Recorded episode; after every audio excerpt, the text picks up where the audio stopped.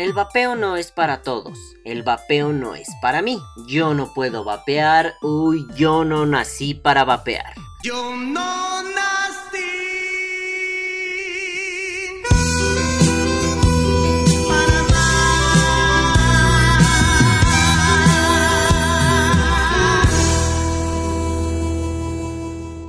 Ah, no, ¿verdad? No, no, no, no, no, esa es otra cosa, es otra cosa. Pero bueno, vaya, vaya, qué premisa más dura. Seguramente ustedes que me escuchan ahora mismo dirán. No mames, Balam, qué pendejada estás diciendo. Y sí, madafacas, eso que dije también me parece una pendejada. Yo soy de los que apoyan que el vapeo es para todos, no para una élite, no para unos elegidos, no para su pinche madre en patines con lucecitas. A ver, vamos al contexto para que esto tenga sentido. La semana pasada estaba yo a punto de irme a dormir, no recuerdo bien qué día, pero decidí que era mejor tomarme unos minutos para boludear en los grupos de vapeo facebookeros. Esos minutos se convirtieron en horas, lol, y estaba yo allí, tan a gusto, cuando de pronto una publicación salvaje aparece. Dicha publicación decía, palabras más, palabras menos, que la persona que la hacía no le había encontrado chiste al vapeo y que lo había dejado para volver al tabaco a pesar de que uno de sus familiares había sufrido muchísimo por causa de ese maldito cigarro caca. Y también aclaraba que todos sus equipos se los había regalado a este familiar que no tuvo de otra más que mudarse al vapeo debido a sus dolencias corporales. El post cerraba preguntando acerca de los parches de nicotina y su efectividad para dejar de fumar. Lo primerititito que sentí después de leer esto fue algo feo en las tripas. No sé, como un vacío muy desagradable por ver a un hermano vapeador caer en batalla. Y en mi cabeza pasó la frase, vamos, tú puedes, no claudiques. Pero antes de poder expresarlo y convencerme de aquella oración, sentí mucha curiosidad por esta onda de no encontrarle chiste al vapeo. Así que decidí leer todos los comentarios del post para ver qué sucedía. Y miren que eran muchísimos, eran un chingo de comentarios y ahí voy yo de pendejo a leerlos todos. Y bueno, como ya se imaginarán, la gente se abalanzó sobre la persona del post. Pero ojo, no me malinterpreten, no leí un solo comentario que le dijera a esta persona que era una hija de puta, que merecía ser empalada, que se fuera a la mierda. No, no, no, no, no, al contrario, todo comentario iba por el lado de la experiencia que se comparte con un amigo en apuros. Vamos, eran palabras llenas de ternura, de ánimo, de complicidad. Ya saben, como cuando uno hace una pendejada muy grande y sus hermanos mayores le animan para no decaer en los intentos de vivir. No sé, en general es lindo ver cómo los vapeadores que han logrado superar sus problemas tabaquísticos de pronto le dan la mano sin mayor problema a aquel que lo necesita. Digo, a fin de cuentas, casi todos los vapeadores somos exadictos que estamos en proceso de rehabilitación. Y por ahí había palabras de aliento, había elogios, habría frases motivacionales, la gente hacía preguntas para conocer más el caso, la gente recomendaba equipos líquidos y algunas técnicas para vapear sin perecer. Pura pinche buena vibra. Y bueno, la cosa es que esta persona, pues, siempre respondía con algo negativo, con algo triste, con algo duro de leer. Y no, no, no, no estoy exagerando. La persona del post respondía a cada sugerencia con algo pues así medio negativón, triste, medio derrotista. Si la gente le decía, vapea este sabor que te puede encantar y alejarte del tabaco. La persona respondía, ay no, eso no me gusta. Si le decían, compra un equipo diferente para sentir el power. La respuesta era, ay no, no puedo permitírmelo. Si le decían, yo te echo la mano con unos liquiditos o con unos equipos. La respuesta era, ay, gracias. Si la gente le decía, no te desanimes. La respuesta era, uy, uy, uy, sí que me desanimo porque yo no puedo, uy, uy, qué tonta. Si le decían, el vicio siempre puede dejarse. Esta persona respondía, ay, no, ay, no, ay, que yo soy muy burra y que fumé en momentos en los que no debía haber fumado, uy, crucifíquenme. ¡Ay, te odio! Me cago en la putísima madre que me remil putiparió. Perdón. En ese momento detuve la lectura y dije esto en voz alta. Mi vida, mi cielo, mi corazón, tú no tienes un problema con el vapeo, tú tienes un problema con eso de darte por vencida. Y en ese momento mi perrita volteó a verme con cara de ¿Ah? ¿Qué dices, idiota? Ah, por cierto, tengo un nuevo perro. Ella se llama Marrani.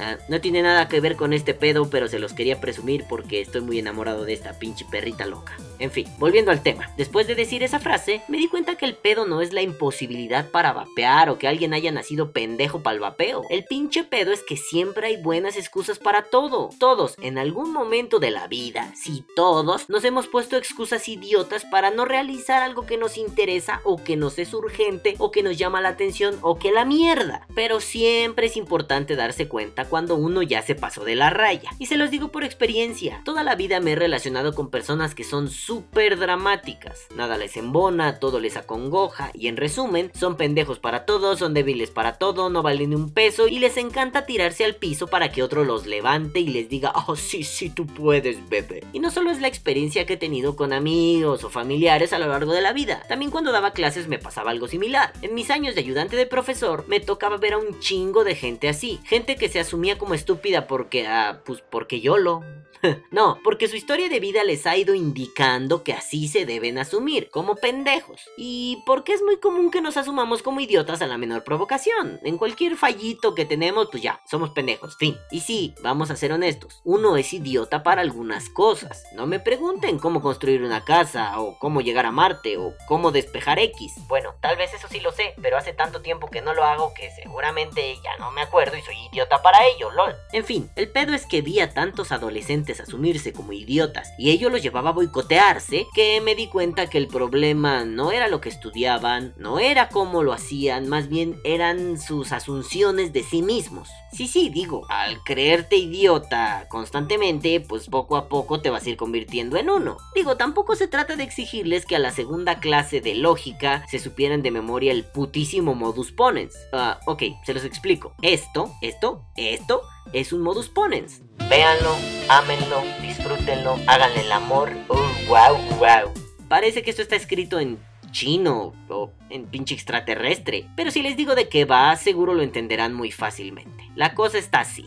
Si tienes una oración condicional y la primera condición se cumple, entonces se cumplirá la segunda. Por ejemplo, si Mario Bros rescata a la princesa Peach, ah, perdón, Peach, entonces Mario Bros le partió su puta madre a Bowser. Esa es la oración condicional. Si pasara que Mario la rescata, es porque le dio en su madre al puto ese. Si asumimos que de hecho Mario Bros rescató a la princesa, por lo tanto Mario Bros le dio en su puta malla al maldito madafaca dragón ese culero rata. Ok, es un ejemplo burdo y simplón, pero no se trata de explicar los pormenores del modus pones, ni sus casos raros, ni su puta mamá en bicicleta. Se trata de ejemplificar que no hay nada imposible ni que somos idiotas natos para algo. Y ese ejemplo lo pongo porque es complicado. Si no lo entiendes fácilmente, pues no es que seas precisamente idiota. Puede ser que alguien no te lo explique bien. Y bueno, así como lo hice con ustedes, lo hacía con mis alumnos. Claro, con ejemplos más cagados, ¿no? Ejemplos que involucraban tetas, sangre, drogas, sexo, pitos, chinga tu madre. Y bueno, espero haberlo explicado de la forma más clara posible para los putos 30 segundos que le dediqué y espero que no se hayan sentido verdaderamente pendejos al no entenderlo. Aunque si tienen dudas, échenme un inbox, ya sea a mi face o al de Vapor Die y con gusto les explico mejor esa pendejada. No se preocupen, yo estoy dispuesto a hacerlo. En fin, el chiste es que varios de mis alumnos estaban negados a aprender algo tan simple como esto que les acabo de explicar porque se consideraban idiotas natos. Y lo hago análogo a lo que estaba pasando en el post que les comento. Una persona asumiéndose como imbécil nata, así de huevos. Y esto que voy a decir ahora, se lo voy a decir a esa persona. No es que los esté mandando a ustedes a chingar a su cola, pero creo que no es para ustedes. Aunque si les queda el saco, por favor pónganselo. Aquí sí es muy importante que asumamos que esto no funciona así. Vamos ahí. Mamacita, hermosa, cariño, querida damisela que escribió en Facebook, no conozco tu historia, no sé cómo has vivido, no sé por lo que has pasado, pero aún así te puedo decir que te diste por vencida muy rápido. De golpe asumiste que eres pendeja, que eres idiota y que merecías un castigo por ello. Y seguramente no me estás escuchando y a mí ya me valió verga revelar que eres una mujer, pero qué más da, aunque como te lo dijeron en ese grupo donde comentaste. Si ya te acercaste a pedir ayuda es porque diste el primer y más importante paso, reconocer que tienes tienes un problema que te está costando demasiado. Y no me refiero solo al dinero. Mira, es tremendamente hermoso ver que cuando alguien lo necesita, verdaderamente se puede pensar en una comunidad vaporil que apoya. Pero también es cierto que es muy fácil fastidiarse. Y para muestra, todo el post en el que tú comentaste tenía comentarios muy buenos, historias muy inspiradoras, cosas bien lindas, favores súper chingones. Pero cada que tú decías que no podías por X o Y razón, yo sentía mucho enojo, mucha decepción, muchas ganas de decirte, ay ya corazón, entonces sufre y a la verga todo el universo, no mames.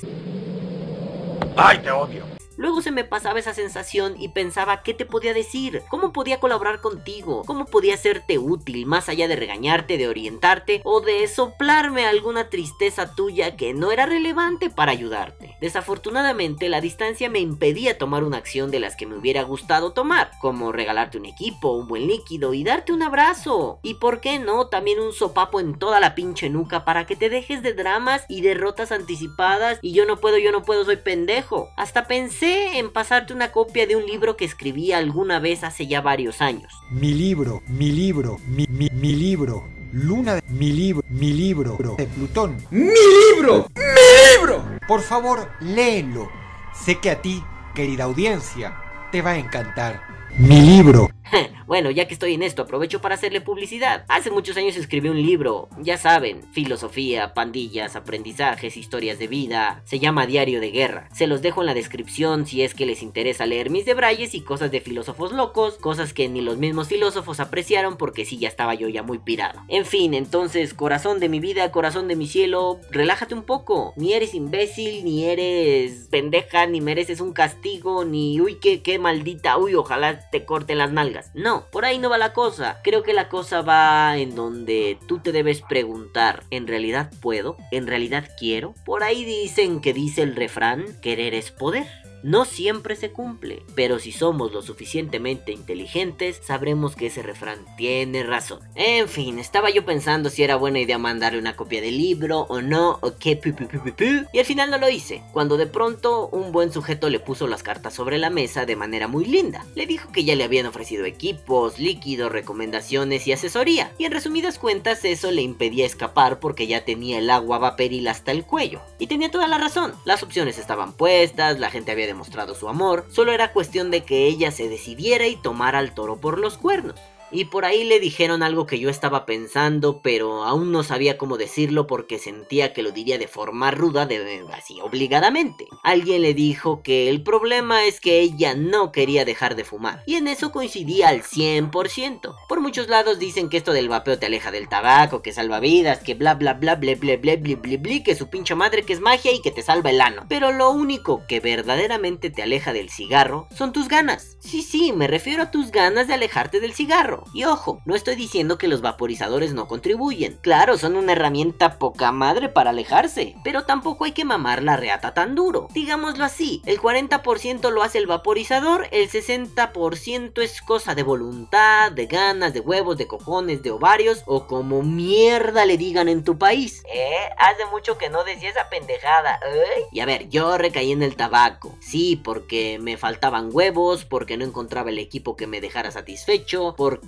no encontraba un sabor chingón que me encantara, porque no le atinaba la nicotina y porque era un pendejo. Sí, no en el sentido de flagelarme y cortarme las venas, no, era un pendejo y ya no pasaba nada. Pero cuando ya encontré lo que a mí me gustaba, los sabores, los líquidos, el equipo, bla bla bla, ya no volví a tocar un cigarro. Pero no solo fue eso, también tuve que hacerme la idea de que yo ya no quería fumar. Y sí, eso se lo debo a mi ex, la que tantas veces he mencionado aquí. Lo hice como una de esas deudas de honor. Ella siempre quiso que dejara de fumar y no lo logré cuando estábamos juntos. Sí, porque yo estaba muy aferrado de mis debrayes y eh, eh, eh, soy idiota. Pero lo hice al poco tiempo de separarnos porque logré entender que ella no lo hacía por castrosa, por estar chingándome todo el tiempo. Lo decía porque me quería y quería verme feliz, quería verme sano, quería verme alegre, quería verme con vida. Bueno, ahí tuve un motivo, quizá medio raro, ¿no? Ella se largó, ay qué pendejo, ya lo dejas. Bueno, sí, era un motivo, por eso les decía que era una especie de deuda de honor. Y así, conozco muchas personas que lo hicieron por algo similar. Mis amigos que lo dejaron porque sus hijos se enfermaban, mis amigos que lo hicieron porque sus esposas se ponían muy mal, ya sea emocionalmente o de salud, o las personas que lo dejaron porque sus papás ya estaban muy viejecitinos y pues el cigarro los daña, o porque sus hermanos tienen asma, o porque les dio un infarto y deben cuidar su salud. Ah, a fin de cuentas, toda, todo esto es voluntad. Todo esto son ganas de vivir. Y es cierto, no toda la gente fuerte. No toda la gente se da cuenta de lo que quiere en el momento que lo quiere. Pero tampoco se trata de hacerla tanto de pedo. No se trata de decir que no y ya. No se trata de decir soy pendejo y ya. Sobre todo en esto del vapeo, porque digo, ya lo estaba diciendo muy general. Ya me estaba refiriendo a la vida, no solo al vapeo. Ustedes saben que fumar es muy fácil, muy rápido y pues muy dañino. Vapear es complicado, al menos al principio. Es costoso, es latoso, es menos dañino sí. Pero bueno, también hay que pensar que pues las cosas de la vida, las mejorcitas, no siempre son las más sencillas. O como dijera Silvio Rodríguez en una canción que me gusta un chingo, lo más difícil se aprende enseguida y lo hermoso nos cuesta la vida. Pero coño, hay que procurarnos un poquito, consentirnos, mimarnos, querernos. No solo se trata de decir que no, que es imposible y a la verga, que el vapeo no es para mí, para ti o para el vecino fumador. El vapeo es para cualquiera y ya, es para cualquiera que quiera y no nos compliquemos la vida. Se trata de no solo tener estas voluntades, ¿no? El ya no quiero fumar porque tengo un motivo, ya sean mis familiares, yo, mis amigos, la chingada. Tampoco se trata solo de tengo el equipo que me satisface, el mejor de todos. No, también se trata de saber que al principio puede costar mucho trabajo, pero se te puede abrir un panorama maravilloso. Cuando eres pésimo para hacer trabajos manuales y de pronto te descubres haciendo una pinche Staggered Girl Girl Girl Clapton y te queda maravillosa es cuando dices, ah, su puta malle, no era yo un pendejo. Y así vamos, el vapeo te revela un chingo de cosas. Por eso yo pienso que el vapeo no solamente es una buena estrategia para dejar de fumar, por eso creo que el vapeo es una gran estrategia para conocerse a sí mismo. Quiero cerrar con el comentario de un pinche sabio de nuestra era, y no lo digo con sarcasmo. Mientras nosotros vivimos en el 2018, este cabrón vive en el 3590. Y lo digo porque, de pronto, en todo este hilo de la conversación, aparece un vato salvaje y dice esto. Uy, hay resistencias reparables, resistencias comerciales y resistencia a abandonar el vicio. Sas, en toda la boca. Que viva el vapeo. Vapea o muere. Por cierto, quiero mandarle un abrazote y un agradecimiento tremendo a mi amigo Raúl, a mi queridísimo Raúl Díaz, porque me permitió utilizar una de las rolas que él hace. Este, por aquí les dejo su canal recomendado para que vayan y lo escuchen. Música muy interesante, muy chingona y gracias por permitirme usarla en Vapor Die. Te mando muchos abrazos, compaye, cuídense mucho todos los demás y vayan y suscríbanse a su canal. Bye.